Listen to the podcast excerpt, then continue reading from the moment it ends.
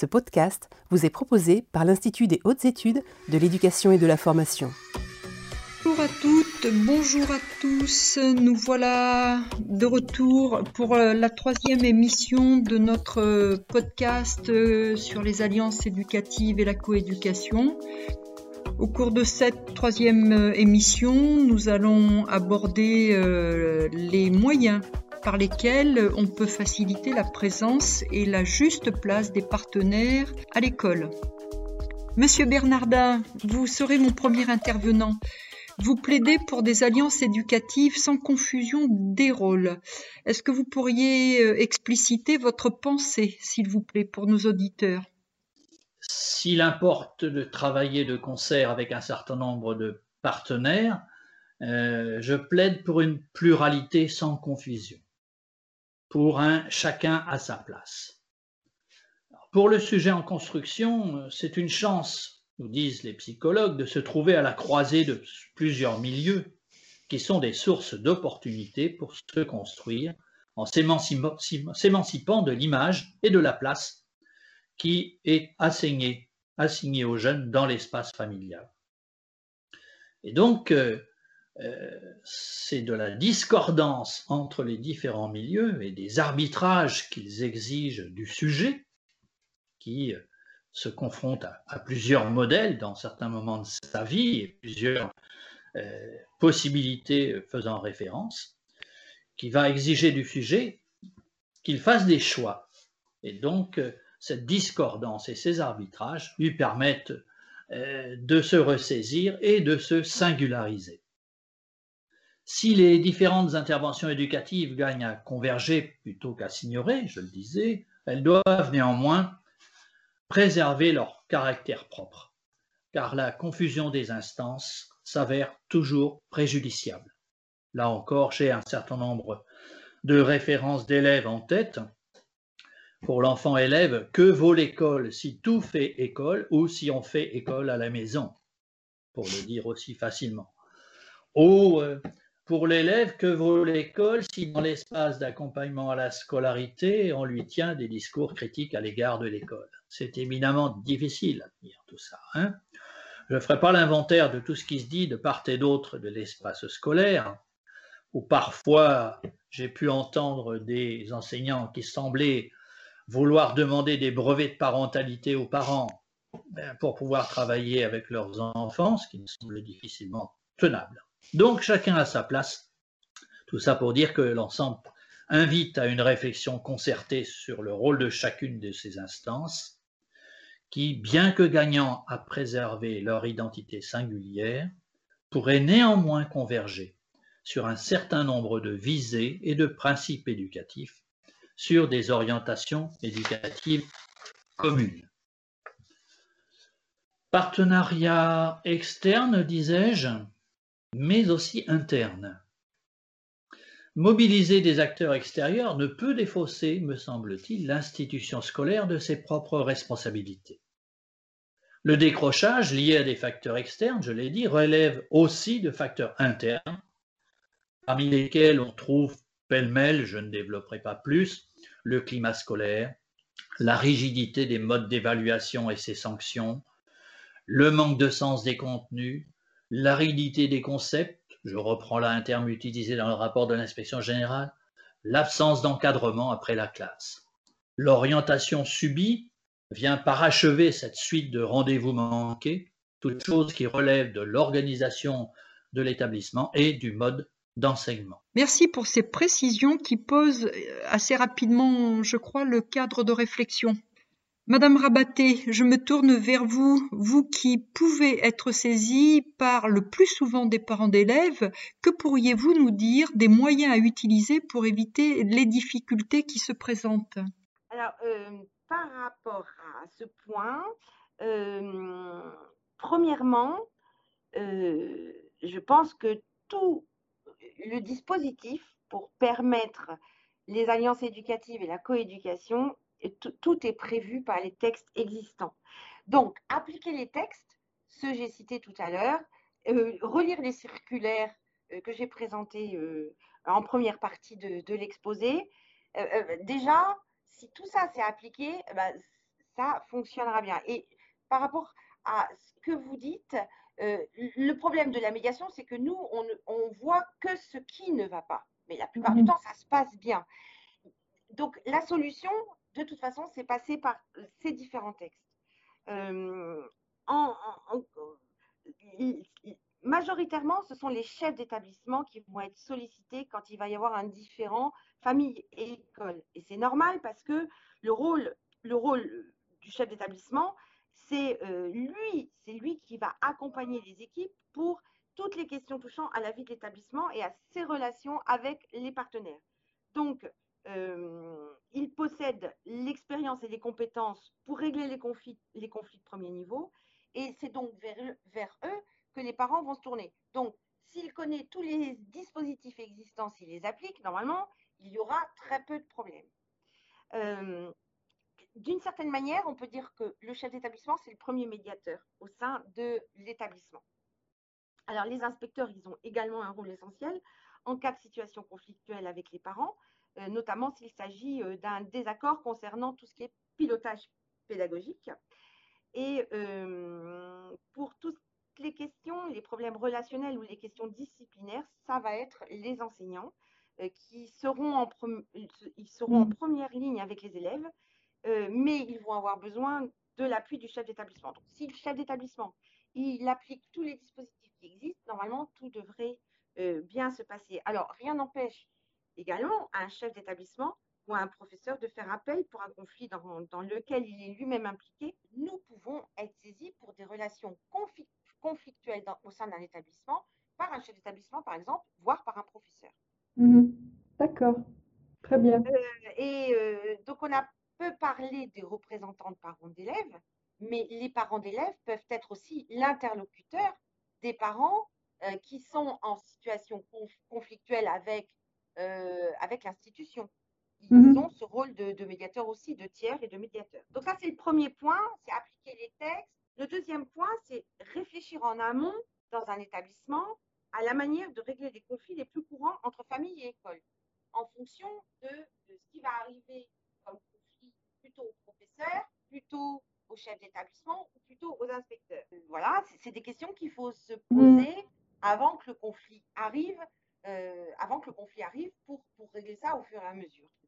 En fait, euh, euh, on pourrait dire que pour faciliter donc euh, la coéducation, il faut petit un que euh, le système et l'ensemble des personnes qui composent le système respectent la réglementation. Petit 2, que les personnes euh, en responsabilité de piloter le système, et en particulier les EPLE, euh, anticipent et mettent en place des procédures claires qui permettent d'apporter une réponse quand il y a des dysfonctionnements, et il peut y avoir des dysfonctionnements. Et en dernier point, pour faciliter la coéducation, les alliances éducatives, il faut s'assurer que les parents sont correctement informés, correctement outillés pour pouvoir euh, intervenir dans le fonctionnement même des établissements scolaires. Oui, je pense que euh, vous avez très bien résumé le- les, les propos, euh, que les parents soient bien outillés, euh, que les textes soient respectés ou appliqués, euh, nombre de réunions minimum avec les Mhm. parents, etc. Et puis, euh, j'ai pas parlé des espaces parents, on pourrait le rajouter aussi, multiplier les espaces parents, les faire vivre pour Mhm. que euh, quand les parents sont pas bien outillés, ben, on, on Mhm. recommence, on explique, euh, on soit à l'écoute euh, et on les accompagne. On accompagne les enfants. Merci Madame Rabaté. Je vais pour terminer sur cet épisode consacré aux moyens et leviers pour faire vivre les alliances éducatives et la coéducation, donner la parole à nos deux inspectrices générales, Mesdames Fauvin et Wexler. Madame Fauvin, à propos des alliances éducatives, vous dites qu'il ne suffit pas de les construire, mais qu'il faut aussi les sécuriser. Pourriez-vous expliquer cela? Le chef d'établissement a un rôle absolument fondamental dans la mise en place, la construction des alliances éducatives. Je développerai euh, au cours de mon propos en fait tous les atouts et les compétences euh, qui qu'ont vraiment les, les personnels de direction pour favoriser la mise en place des alliances éducatives. Alors, on va partir du principe déjà que pour construire des, alliances éducatives, il ne s'agit pas de les construire, puisque de ce que j'ai dit tout à l'heure, c'est quand même un, système très complexe.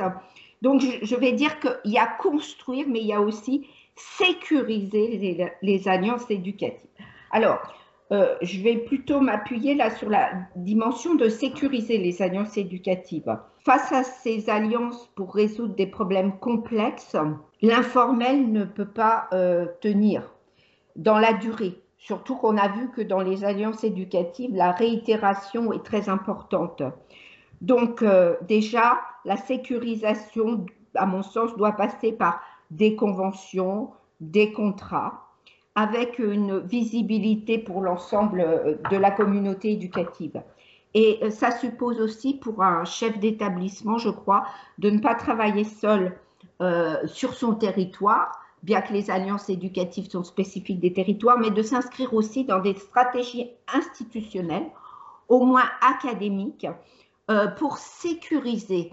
Parce qu'il euh, y a des négociations dans les alliances éducatives. Euh, il y a une sorte d'objectif à minima commun à trouver et quelquefois le, le, niveau hiérarchique est, vraiment important pour cela. Je, prends un exemple.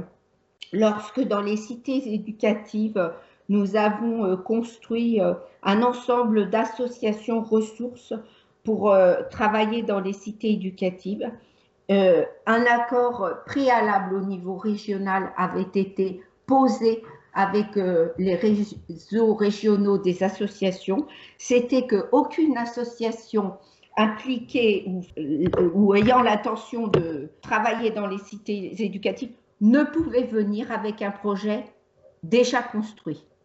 Le, premier gage euh, d'implication dans les cités éducatives, ça passait par la co-construction.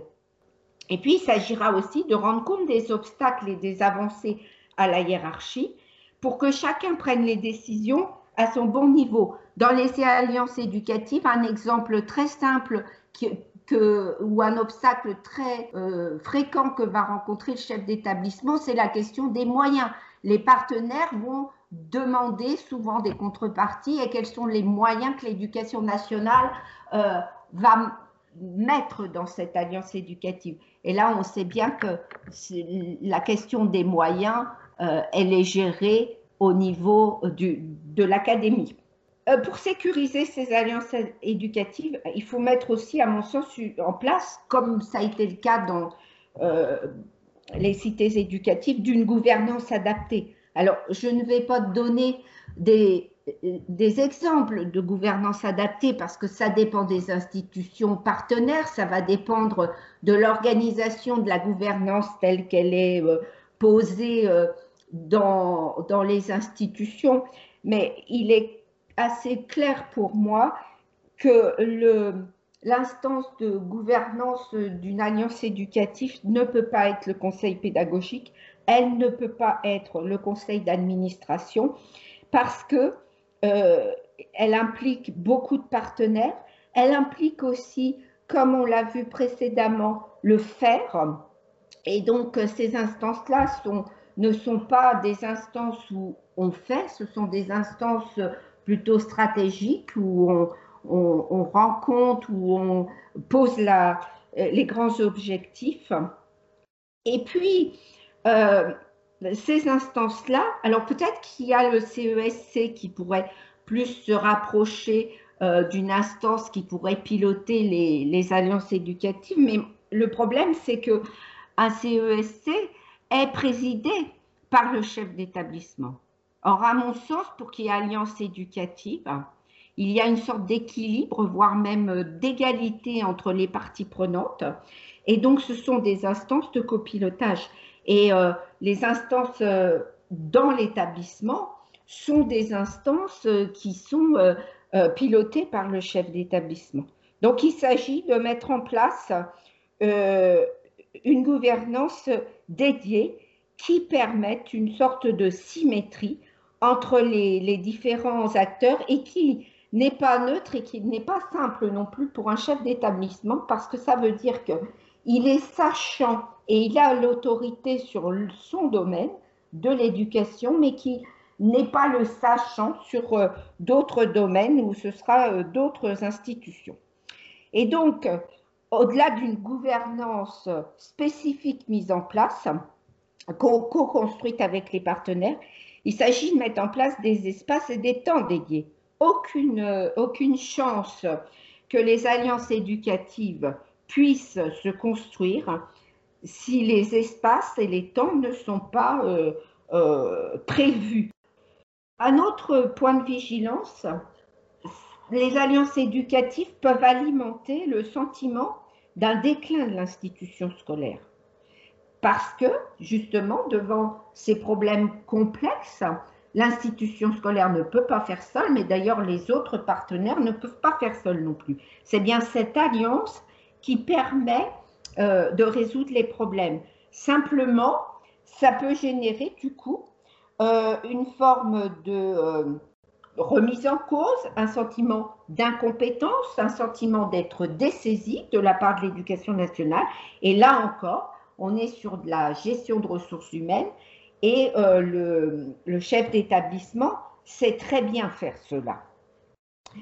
Ensuite, la division du travail peut revenir très vite D'où l'importance des temps et des euh, espaces dédiés pour, euh, pour travailler cela. Et enfin, euh, je dirais que le chef d'établissement, par son positionnement, est habitué à être le garant de la politique nationale de l'éducation nationale. Et dans ces dans ces instances ou dans ces, ces, gouvernances où on va travailler les alliances éducatives, euh, le chef d'établissement, à mon sens, ne doit, enfin, doit être vigilant sur à qui je délègue la présence d'être dans ces espaces de gouvernance. Je me pose la question de savoir si ça ne doit pas être l'équipe de direction qui doit toujours être présente ou en tout cas si elle délègue, il faut qu'elle délègue en ayant toujours euh, en ligne de mire la préservation de la politique de l'éducation nationale. Et puis, un autre point de vigilance, c'est de veiller à ce qu'il y ait toujours un équilibre dans l'engagement euh, des différentes parties prenantes, parce que chaque acteur est indispensable et euh, un, des acteurs qui se mettrait en retrait euh, nuirait à vraiment l'atteinte de l'objectif. Voilà, alors en conclusion, moi je dirais que il y a beaucoup de bénéfices aux, alliances éducatives pour l'éducation nationale parce que elles, euh, elles favorisent un développement professionnel dont beaucoup de compétences, comme par exemple les compétences psychocomportementales des adultes de l'éducation nationale. Un autre regard sur les enfants et les jeunes, qui euh, est complémentaire, mais qui peut vraiment euh, apporter un plus euh, dans la classe. Et enfin, une valorisation de l'éducation nationale, parce que tout le monde connaît l'éducation nationale, parce que tout le monde est passé à l'école, mais on s'aperçoit, ça c'est d'expérience euh, personnelle, professionnelle, qu'en fait, euh, euh, tout le monde a une représentation de l'école, mais savoir ce qui s'y passe réellement, ce qu'on y fait réellement, toute l'énergie qu'on déploie, est quand même assez méconnu. Et donc, euh, dans la mise en place de ces alliances éducatives où on est obligé de se dévoiler, les partenaires voient toute la conviction et toute l'énergie qu'on met pour faire réussir les jeunes. Merci, Madame Fauvin. Madame Weixler, je souhaite, euh, quant à vous, vous demander, concernant précisément la coéducation, comment le personnel de direction peut agir pour faciliter la relation? Alors euh, là, je ne résiste pas, je vous l'avais dit, à raconter une anecdote qui me semble très significative et qui peut donner vraiment des pistes de travail au personnel de direction. Euh, j'ai fait un déplacement il y a quelques années euh, un petit peu institutionnel, puisque j'étais avec une ministre dans un établissement, dans un lycée, dans un gros lycée polyvalent du Nord, sur le thème du décrochage et notamment du droit au maintien. Vous savez, cette possibilité pour les élèves de repréparer l'examen dans leur établissement d'origine après un échec, en conservant leurs acquis. Et, nous voulions voir comment c'était accompagné dans l'établissement, quelles étaient éventuellement les difficultés rencontrées. Et donc, euh, le chef d'établissement nous accueille. On était très nombreux, une centaine de personnes du système éducatif et personnalités diverses et variées euh, du territoire. Et puis quelques élèves et leur famille. Et donc, un élève euh, qui repassait son CAP, 18-19 ans, prend la parole et présente et nous dit Je suis très heureux parce que cette année, j'ai enfin des bonnes notes. euh, Je pense que je vais réussir mon diplôme. C'est la première fois que je suis dans cette situation. Il était très fier. Enfin, voilà, il nous explique ça. Et puis pour poursuivre, euh, la ministre veut poser une question à sa maman qui était très en retrait, sa mère était présente et elle, euh, visiblement de milieu très modeste, elle lui demande si elle veut compléter. La mère hésite un moment et puis finalement prend la parole très doucement elle dit euh, c'est vrai que je suis très fière, euh, c'est la, première fois que l'école m'a appelée pour me dire du bien de mon enfant. Je me souviens encore de sa phrase. Et là, je peux vous dire qu'il y a eu un silence dans la salle, en tout cas tous les personnes comme moi, les personnels du système éducatif. Tout d'un coup, nous avons mesuré la portée de tes propos qui étaient formulés sans aucune nuance de reproche. C'est-à-dire la mère a continué d'ailleurs en nous disant maintenant comme ça, mes relations se sont améliorées avec lui, je le compte tu quand il rentre, moi je vais mieux, j'ai repris une formation, enfin nous expliquer tous les effets positifs de, de, cette, de ce changement euh, pour elle euh, prodigieux. Et donc, toutes les personnes dans la salle, et notamment d'établissement avec lequel j'ai discuté après, nous nous sommes dit, ça veut dire que cet enfant de 18-19 ans, ce jeune, pendant 15 ou 16 ans, toutes les interactions que l'école a eues avec euh, la famille étaient négatives. Pas, par de la malveillance, hein, c'est-à-dire c'était de l'alerte. On appelait parce qu'on se disait, oulala, euh, euh, il n'a pas fait ses devoirs, ou là là, il n'a pas compris, ou là là, il va, pas, il va redoubler, enfin, etc. Tout ce que vous imaginez, problème de comportement peut-être. Et donc, à aucun moment, il n'y avait eu euh, une réflexion sur, finalement, quand le téléphone sonne et que la famille voit s'afficher établissement scolaire, qu'est-ce qui, se, qu'est-ce qu'il y a comme stress qui est déclenché et qu'est-ce que ça a comme impact dans la famille? Parce que dans la relation, non seulement école-parent, mais euh, parents-enfants et après au-delà de la famille. Et mmh. là, pour moi, le personnel de direction, il a un rôle majeur. Parce que si ce n'est pas quelque chose qui est pris en compte au sein de l'établissement, dans la cohérence des interactions qui vont se passer, c'est-à-dire quel type d'interaction euh, alors, ça peut être en groupe de prévention du décrochage scolaire qu'on va parler, en conseil de classe, en conseil pédagogique. Enfin, il faut trouver le lieu où on va évoquer ces questions. Mais là, le personnel de direction, il peut vraiment euh, dire que c'est un objet professionnel. C'est-à-dire euh, à quel moment, comment on va interagir avec cette famille. Donc, vous savez, on a beaucoup parlé, on convoquait les familles, maintenant on les invite, mais ça ne suffit pas. C'est-à-dire, quand on prend notre téléphone pour appeler la famille, quel est notre objectif? Qu'est-ce qu'on va lui dire? Comment on va le dire?